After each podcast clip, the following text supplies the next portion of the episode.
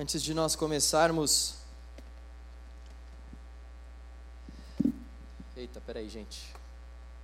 Antes de nós lermos a palavra do Senhor, eu gostaria de te contar uma rápida história.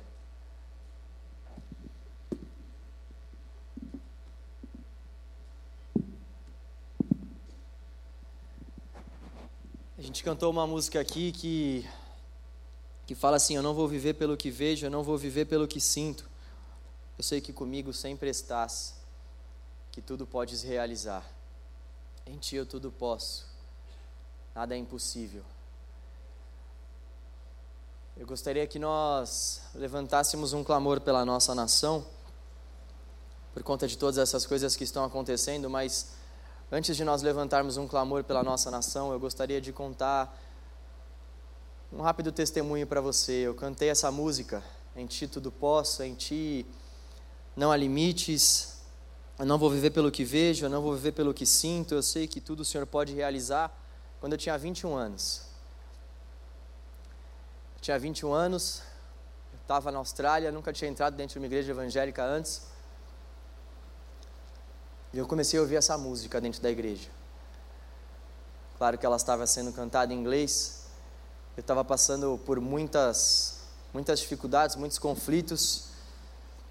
E essa música começou a tocar e ela falou ao meu coração de uma forma tremenda. Eu nunca tinha ouvido a voz de Deus, eu nunca tinha entrado dentro de uma igreja evangélica antes na minha vida. E eu entrei pela primeira vez e ouvi esse louvor. E o Senhor falou muito forte ao meu coração: Eu quero que você faça o que aquele cara está fazendo. E o cara estava pregando a palavra. Hoje eu estou aqui. E Deus fez muito mais do que isso. Deus, naquela noite, começou o processo de cura da minha alma. Eu estava precisando daquilo, de uma cura na minha alma. E Deus fez aquilo naquela noite. Através daquela canção que estava sendo ministrada, o Espírito Santo de Deus estava ministrando ao meu coração. E aquilo foi me quebrantando, aquilo foi me moendo. E eu entendi que Deus poderia realizar aquela cura e aquele milagre na minha vida. Antes de nós orarmos pelo nosso país e por tudo isso que está acontecendo, eu gostaria de te encorajar aí no seu lugar mesmo, você não precisa vir aqui. Eu gostaria de levantar um clamor antes por curas nesse lugar. Nosso Deus é o mesmo ontem, hoje e será para sim, será para sempre, eternamente Deus. Ele não vai mudar. As curas que ele pode realizar não mudarão. O mesmo Deus que curou a minha alma quando eu tinha 21 anos e me trouxe até esse lugar, pode curar você aqui agora, se for da vontade dele. A gente vê muitos movimentos em favor de curas e às vezes esses movimentos eles não são tão bíblicos assim, e isso faz com que a gente muitas vezes não ore por curas dentro da igreja. A gente fica com um pouco de receio em muitas situações. Ah, eu não vou orar porque eu vou acabar me assemelhando àqueles ministérios que são um pouco forçados. E é um erro tremendo, tremendo da nossa parte, porque a cura é para os nossos dias. A restauração do Senhor para o nosso coração é para os nossos dias. A restauração do Senhor para a nossa alma aflita, ferida e desamparada é para os nossos dias. Eu gostaria que você curvasse a sua cabeça nesse momento e eu gostaria que realmente você pensasse naquilo que é alvo da sua oração. Eu gostaria que você pensasse naquilo que realmente você está precisando de uma cura, de uma intervenção do Senhor, de uma manifestação poderosa do Espírito Santo do Senhor. Eu gostaria que nós orássemos nesse momento por isso, porque esse mesmo Deus, esse mesmo Deus que curou no passado, está aqui presente para curar a igreja dele. Esse mesmo Deus que fez sinais, maravilhas, prodígios, restaurações imensuráveis, curas transformadoras, está aqui, nesse lugar, para ouvir o nosso clamor. Ó Deus poderoso, nós levantamos um clamor a Ti nesse lugar.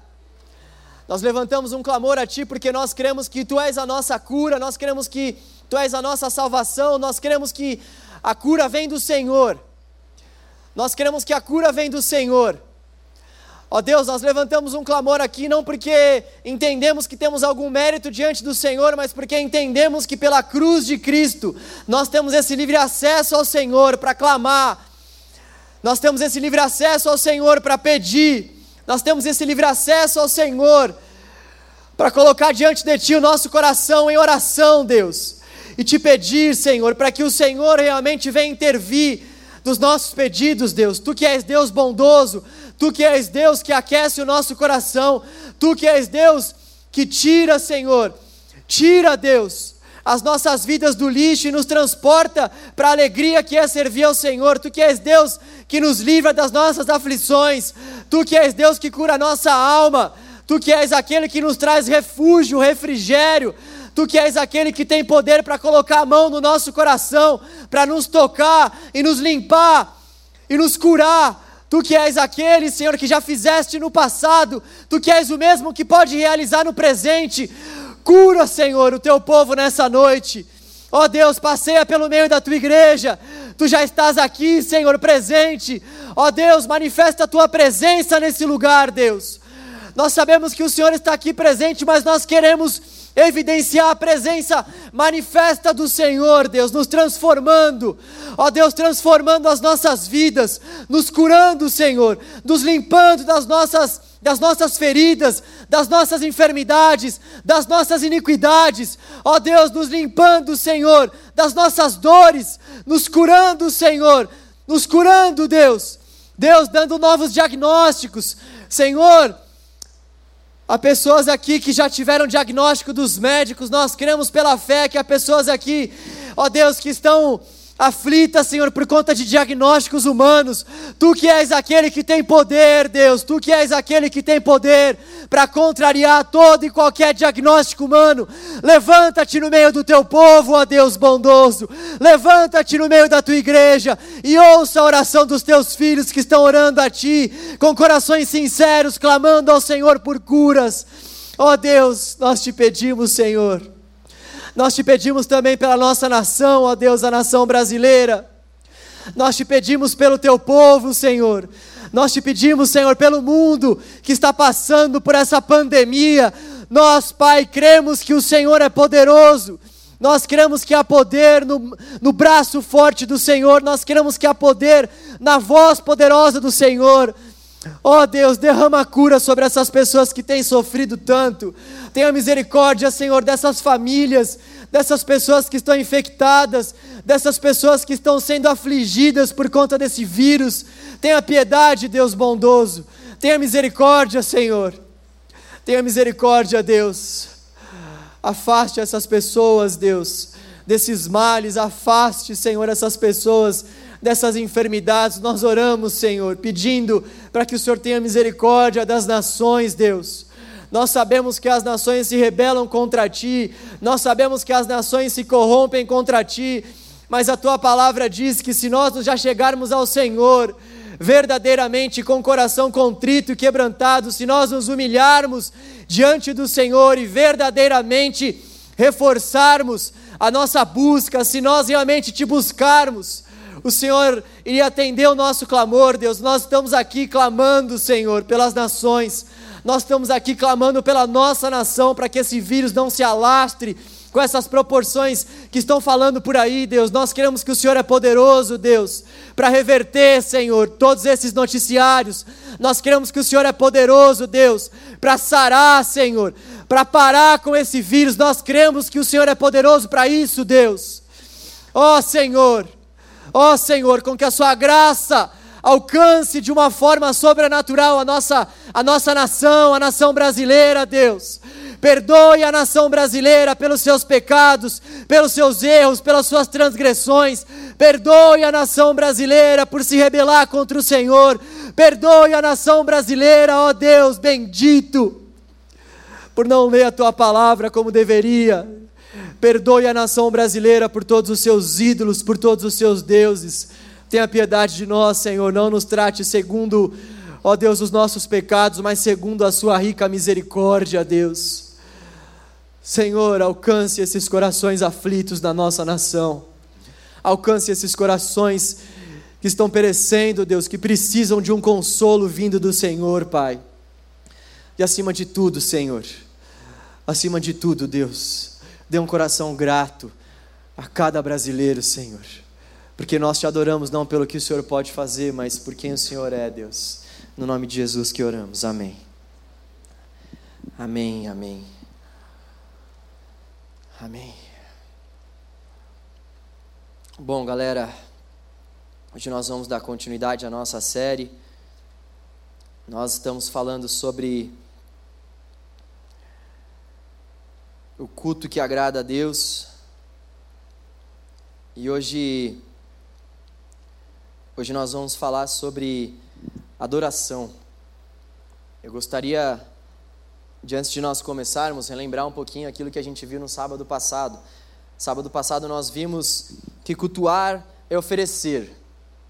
Cultuar é oferecer. Sempre quando você ouvir essa palavra, culto, cultuar, nós precisamos fazer uma associação com a palavra oferecer.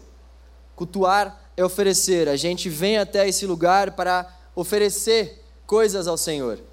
A gente vem aqui para oferecer as nossas ofertas, a gente vem aqui para oferecer a Deus o nosso coração, a gente vem aqui para oferecer a Deus os nossos louvores, a gente vem aqui a Deus para oferecer o nosso serviço, a gente vem aqui para oferecer, acima de tudo, o nosso coração. Foi isso que nós vimos. Cultuar é oferecer a vida a serviço de Deus, oferecer, dar, entregar. Então, cada um de nós vem aqui nesse lugar para entregar algo ao Senhor, para oferecer algo ao Senhor sobretudo o nosso coração, a nossa vida. E hoje nós vamos falar sobre o principal elemento que deve constar no nosso culto: a adoração. A adoração é o principal elemento que deve, que deve constar no nosso culto, o principal elemento que deve aparecer no nosso culto. E afinal de contas, o que é adoração? Adoração é a expressão de amor a Deus. Agora, se você se lembra bem, no sábado passado nós vimos que o culto é diário. O culto deve acontecer todos os dias. Se o culto deve acontecer todos os dias e a adoração é a principal marca do culto, isso quer dizer para mim e para você que adoração é mais do que expressar o nosso amor a Deus. Adoração é a constante expressão do nosso amor a Deus. Pelo fato do nosso culto ter que acontecer todos os dias, isso vai dizer para nós que a adoração também precisa acontecer todos os dias, porque ela marca a principal do culto. E se ela precisa acontecer todos os dias, ela é uma constante, uma constante expressão do nosso amor a Deus. Adoração não é algo exclusivo do ministério de louvor. Há muitas formas de nós adorarmos ao Senhor. Uma das formas de nós adorarmos ao Senhor é cantando, é louvando o nome dEle. Nós também podemos adorar o Senhor ouvindo a palavra dEle. Nós podemos adorar o Senhor orando. Nós podemos adorar o Senhor servindo. Então, a adoração ela é essa constante expressão do nosso amor a Deus. Eu gostaria de te convidar a abrir a palavra do Senhor em Hebreus, capítulo 12, a partir do versículo 25. Hebreus 12, 25.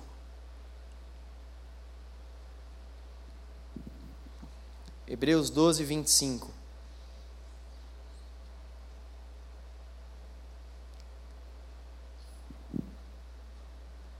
Vamos ler a palavra do Senhor.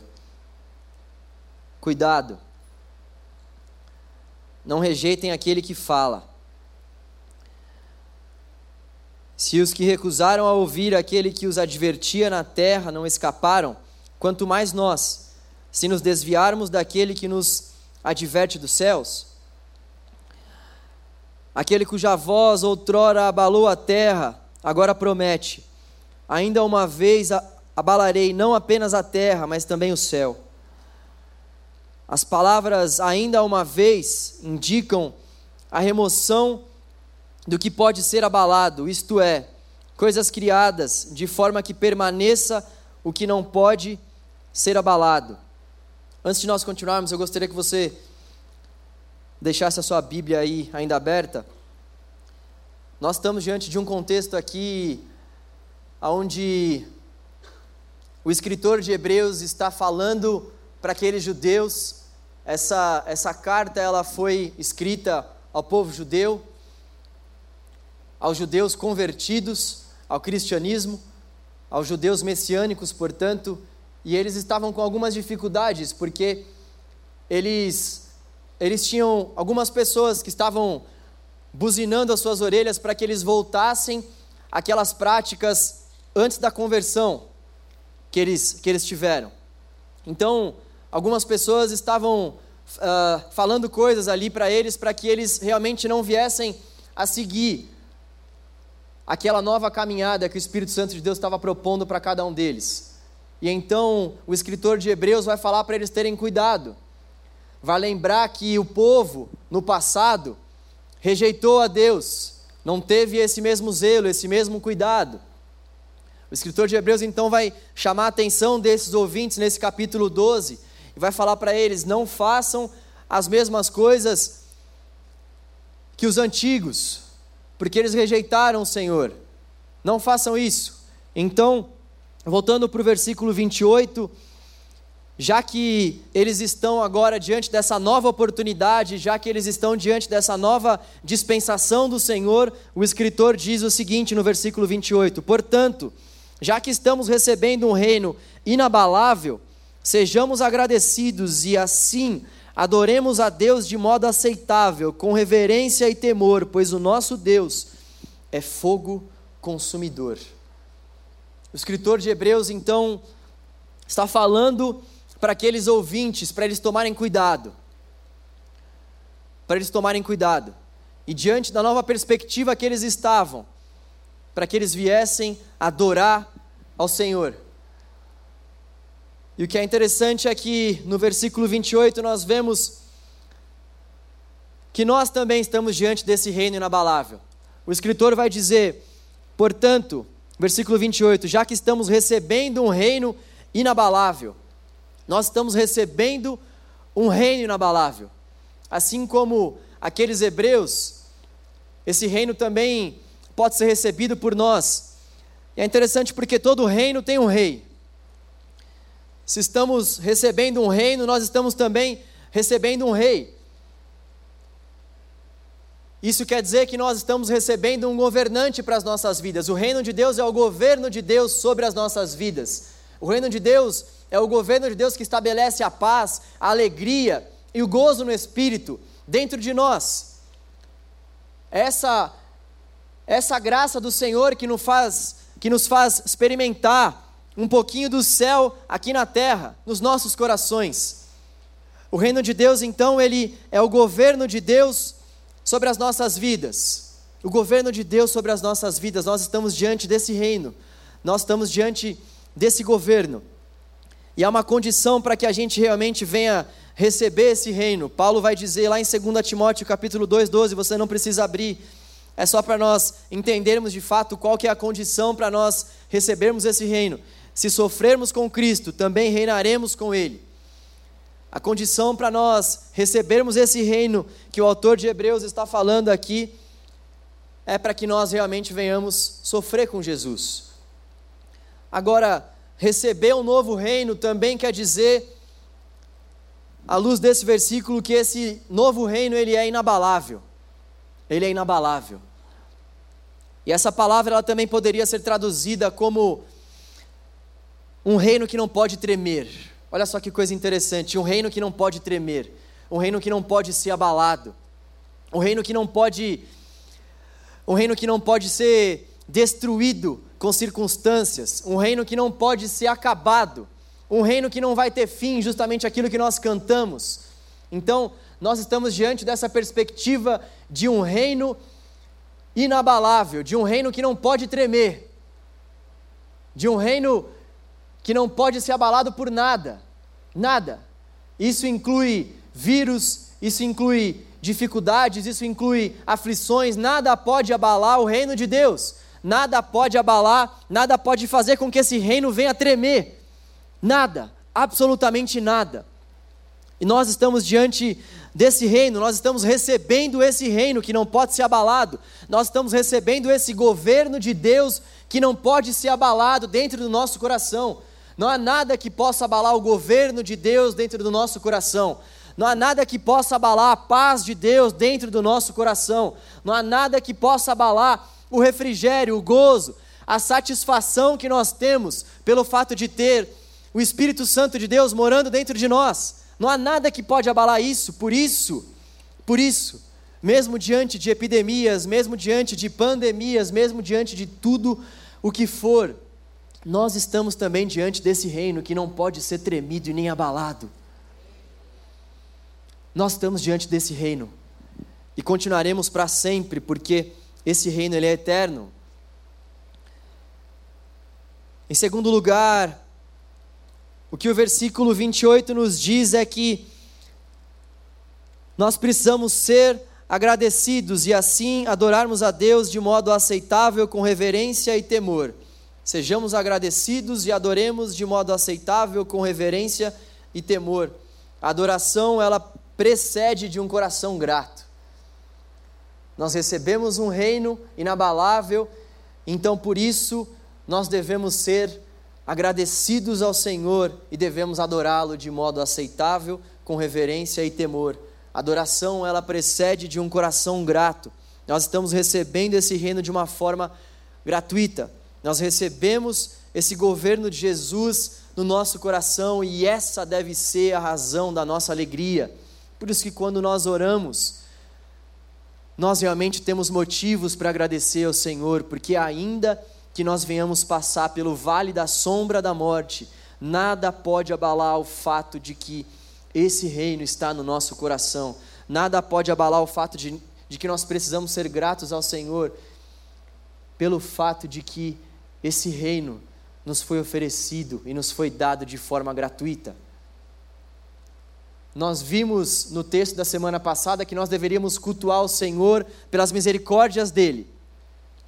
Paulo vai dizer lá no, vers, lá no capítulo 12 de Romanos, a partir do versículo 1, versículos 1 e 2: Pelas misericórdias do Senhor eu rogo que vocês venham apresentar um culto santo, vivo e agradável a Deus. A razão deles apresentarem aquele culto, o motivo deles apresentarem aquele culto são as misericórdias de Deus. O motivo para que nós venhamos adorar o Senhor, ou seja, cultuar o Senhor e expressar essa adoração no nosso culto, é porque nós recebemos esse reino. Então, esses motivos eles não são abaláveis. Isso quer dizer para mim para você que nós realmente sempre, sempre, sempre independentemente da circunstância, teremos motivos para agradecer ao Senhor e para cultuar ao Senhor.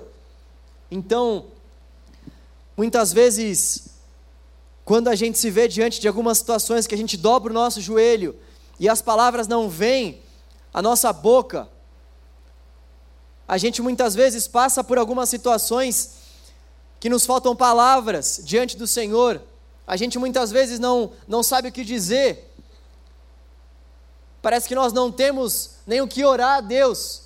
Às vezes a gente passa por situações tão difíceis, tão complicadas, que a gente até tenta ter um tempo com o Senhor, mas quando a gente começa a falar, a gente trava. E a razão disso acontecer é porque de fato nós precisamos entender a proposta do Evangelho. O Evangelho apresenta para nós essa proposta de misericórdia, de graça, de reino que foi dado de forma gratuita, essa proposta de nova vida, essa proposta aonde nós realmente somos selados pelo Espírito Santo de Deus quando nós cremos em Jesus. Todas essas coisas são nos dadas de forma gratuitas. E esse deve ser o real motivo da nossa adoração. Esse deve ser o real motivo da nossa oração. Por isso, quando nós entendemos todos esses propósitos do Evangelho, quando nós entendemos todas essas passagens, não nos faltam motivos para orar ao Senhor, não nos faltam motivos para que a gente venha agradecer ao Senhor, ainda que a gente esteja passando por um dia mal. Nós herdamos um reino inabalável e por isso nós precisamos adorar ao Senhor. E essa adoração, ela deve ter um modo. Essa adoração, ela deve ter uma forma. o versículo vai nos dizer que nós precisamos adorar a Deus de um modo aceitável. Você pode se perguntar: qual é esse modo aceitável? O próprio versículo vai nos dizer em sua continuação: o modo aceitável de adorar ao Senhor é adorar a Deus com reverência e com temor. Reverência e temor. Reverência é uma atitude mental de quem reconhece a grandeza de Deus. Uma atitude mental de quem reconhece a grandeza de Deus. É isso que é adorar a Deus com reverência. Nós adoramos porque nós reconhecemos a grandeza do Deus que nós estamos adorando. Nós adoramos, nós elogiamos, nós cantamos, nós nos debruçamos diante dele porque nós sabemos que não há nenhum outro Deus além dele. Nós reconhecemos todas essas coisas porque ele é grande. Nós o adoramos porque nós sabemos que não há nenhum outro digno de ser chamado de Senhor, de Salvador, de Deus. Então, reverência é quando nós realmente entendemos a grandeza de Deus. É quando nós entendemos a grandeza do Deus que nós estamos cultuando e adorando. Não há como adorar sem essa sem esse entendimento. Não tem como a gente adorar de um modo aceitável. É isso que o texto vai nos dizer. Não tem como nós adorarmos a Deus de um modo aceitável se nós realmente não reconhecermos a grandeza do nosso Deus. Se nós não o enaltecermos por conta da sua grandeza, por conta da sua santidade, por conta da sua beleza, por conta do seu domínio sobre os céus, sobre a, sobre a terra e sobre os mares. E o texto também vai dizer que adorar de um modo aceitável é adorar com temor. Temor é o medo de decepcionar quem tanto nós amamos. E nesse contexto bíblico, nosso Deus.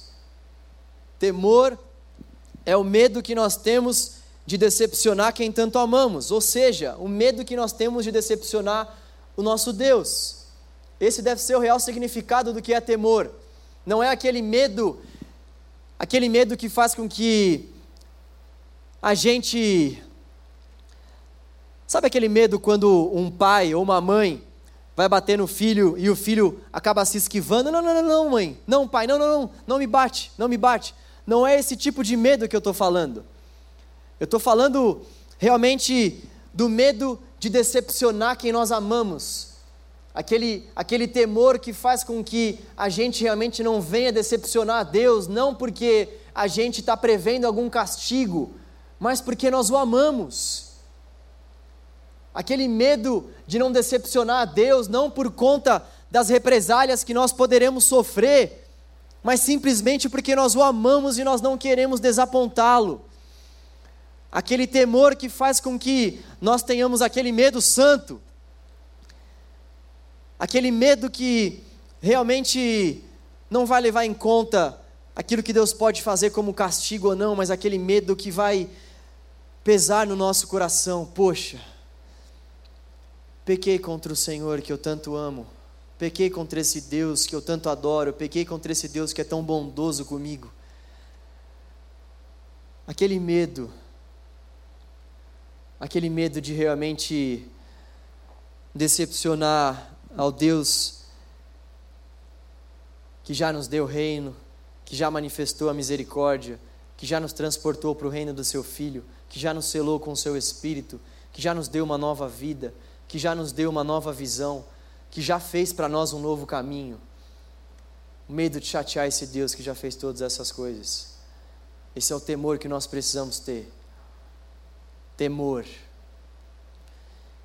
E o texto vai dizer também, por fim, que nós devemos fazer tudo isso porque o nosso Deus é fogo consumidor. Nosso Deus é fogo consumidor. O fogo de Deus é uma metáfora para a santidade de Deus, seu zelo e seu juízo. É uma metáfora que aparece na Escritura, especialmente nesse texto que vai fazer menção à santidade de Deus, seu zelo e o juízo final. Assim como os israelitas que rejeitaram a Deus tiveram as suas consequências, assim como Esaú, que no contexto desse texto rejeitou a sua primogenitura e consequentemente rejeitou a Deus, nós não escaparemos se nós rejeitarmos a Deus também. Nós falamos sobre santidade sábado passado. E a santidade que a Bíblia nos chama para viver não é aquela santidade que necessariamente tem a ver com corte de cabelo, com depilação, com calça jeans. A santidade que a Bíblia nos chama para viver tem a ver com separação. Separação. Nós precisamos viver de um modo santo. Isso quer dizer para nós que nós precisamos viver de forma separada desse mundo. Isso não quer dizer que nós não iremos estar em lugares dentro desse mundo, isso, isso não quer dizer que nós não iremos frequentar determinados locais, isso diz respeito à separação que nós precisamos fazer no nosso interior. A separação que o povo de Israel não conseguiu fazer, eles acabaram se misturando com aqueles outros povos. Deus havia os colocado diante daqueles povos. Paulo também, sabendo disso, vai dizer para os coríntios que eles eram santos, mesmo estando diante daquela cidade tão perversa. Eles eram santos morando naquela cidade. Coríntios, tá? Falei errado. Eles eram santos mesmo morando dentro daquele contexto, dentro daquela cidade. Isso quer dizer para mim e para você que, para que a gente seja santo, nós não precisamos mudar de país, nem mudar.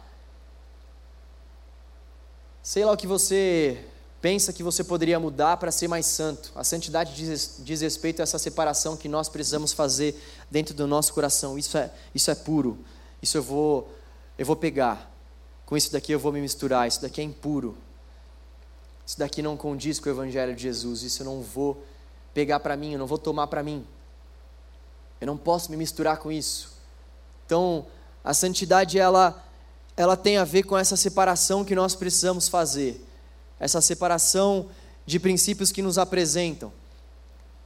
Nós precisamos realmente, muitas vezes até, estar diante desses princípios, chegar perto muitas vezes, mas sem nos contaminar. É isso que é ser santo, é ser separado, é saber misturar, é saber, na verdade, separar aquilo que é santo daquilo que é profano, aquilo que é santo daquilo que não agrada ao Senhor. E o Senhor ele vai realmente terminar esse texto dessa forma muito muito dura. Às vezes tem alguns versículos que a gente não gosta de falar. Mas a grande verdade é que esse fogo consumidor tem a ver também com o juízo de Deus. Tem a ver com a santidade, tem a ver com o zelo e tem a ver com o juízo de Deus. Sabe, um dos piores maus do inferno é a separação eterna de Deus. A pior coisa que vai existir no inferno é a separação eterna de Deus. Nós não sabemos como vai ser. A gente muitas vezes vê essas ilustrações com tridentes, com, com fogo e com uma série de coisas, mas a Bíblia vai usar uma linguagem bastante figurativa para falar sobre isso, sobre como vai ser de fato. Agora, a Bíblia também vai nos dar uma certeza, uma realidade. Há um estado de separação eterna de Deus. E a Bíblia vai dar o um nome para esse estado de inferno a um estado eterno de separação. Pessoas ficarão eternamente separadas de Deus. E esse texto está nos convidando a adorar ao Senhor de forma verdadeira, de um modo aceitável, com reverência e temor, para que nós não venhamos viver eternamente separados do nosso Deus. A adoração é a constante expressão do nosso amor ao Senhor. E a constante expressão do nosso amor ao Senhor deve ser feita com temor e com reverência. Essa é a palavra do Senhor para nós nessa noite. Eu queria que a gente orasse. Pedindo a Deus para que realmente Ele examine o nosso coração mais uma vez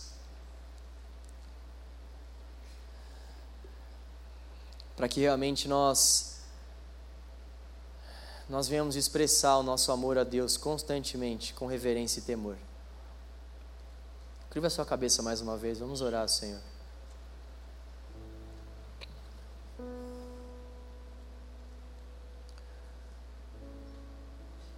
Temor e tremor estão diante de nós, Deus. O Senhor está aqui.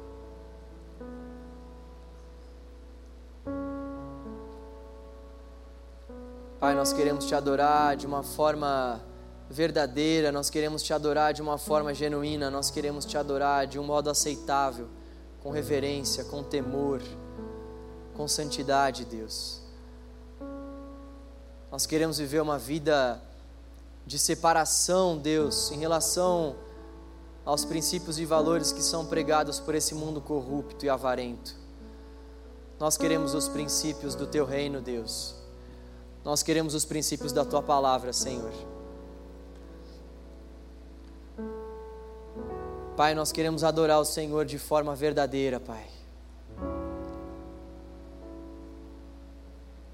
Seu texto veio a nós e nós queremos responder com fé diante daquilo que nós vimos aqui, Pai. Nós queremos responder com fé diante do convite da Sua rica palavra, que nos chama para viver em adoração de um modo aceitável a Ti, Deus, de um modo agradável ao Senhor, Pai. Reconhecendo a tua grandeza, reconhecendo a tua soberania, reconhecendo, Senhor, que nós realmente te amamos, Deus, e por isso nós temos temor diante do Senhor, por te amarmos, Deus, por te amarmos, Senhor. Nós queremos entregar ao Senhor a expressão constante do nosso amor a Ti, queremos fazer isso em adoração ao Senhor, porque nós te amamos, nós temos temor, Deus, de pecar contra Ti. Nós temos temor, Senhor, de não fazer a tua vontade, nós temos nós temos esse medo, Senhor, de, de constranger esse teu amor, Deus, que tanto nos acolhe, que tanto nos abraça, Senhor. Coloque esse temor de uma forma ainda mais firme e forte no nosso coração, essa nossa oração, Deus. Dê temor a cada um de nós aqui, Senhor Dê reverência a cada um de nós aqui na adoração a Ti. Ajuda-nos a te adorarmos nesse lugar, com temor, tremor, reverência, grandeza, exaltando a Tua santidade, exaltando a Tua soberania, exaltando os teus grandes feitos, reconhecendo que tu és bom, reconhecendo que tu és fiel, reconhecendo, Senhor, que não há nenhum outro como o Senhor, reconhecendo que tu és tudo para nós, reconhecendo que tu és o nosso motivo, tu és a razão do culto, tu és digno do louvor, reconhecendo que tu és o Cordeiro de Deus que tira o pecado do mundo, reconhecendo que tu és o nosso alvo, tu és o Alfa, tu és o Ômega, tu és o princípio, tu és o fim, reconhecendo que o teu filho é a imagem do Deus invisível, na qual nós temos acesso ao Senhor, reconhecendo que o teu filho venceu a morte, como nós cantamos, reconhecendo que diante, Senhor, do teu filho as trevas cessam, reconhecendo, Senhor, que somente o Senhor é Deus. Com que nós venhamos te adorar com esse temor, com essa reverência, Deus Ó Senhor, com que nós venhamos encarar o culto a Ti de uma outra forma, Senhor. Por tantas vezes estamos distraídos, Pai, no culto que estamos te oferecendo, Senhor. E achamos que estamos, ó Deus, fazendo isso sem ofendermos ao Senhor, Deus. Na verdade, não entendemos de fato que no culto te oferecemos o nosso serviço, a nossa vida, Senhor. Muda, Senhor, essa nossa forma de te cultuarmos, Senhor, essa forma que muitas vezes faz com que venhamos te cultuar desse jeito tão distraído. Muda, Senhor, essa forma, Pai, que nós temos te adorado muitas vezes, Senhor. Não expressando ao Senhor constantemente o nosso amor ao Senhor. Ó Deus, perdoa-nos, ó Pai. Nós clamamos a Ti, Pai, perdoa-nos, Senhor. Perdoa-nos pela nossa adoração tão distraída Perdoa-nos pela nossa adoração tão morna. Perdoa-nos pela nossa adoração, Senhor, tão apática. Perdoa-nos, Senhor, pela nossa adoração, Senhor, tão antibíblica. Perdoa-nos pela nossa adoração tão egocêntrica. Perdoa-nos, ó Deus, pelo nosso ego, que é tão elevado, Senhor, mas tão antibíblico. Perdoa-nos, ó Deus. Perdoa-nos, Senhor começar em mim, Deus. Perdoa-nos, ó Deus. Somos juízes, juízes de causas que não são nossas.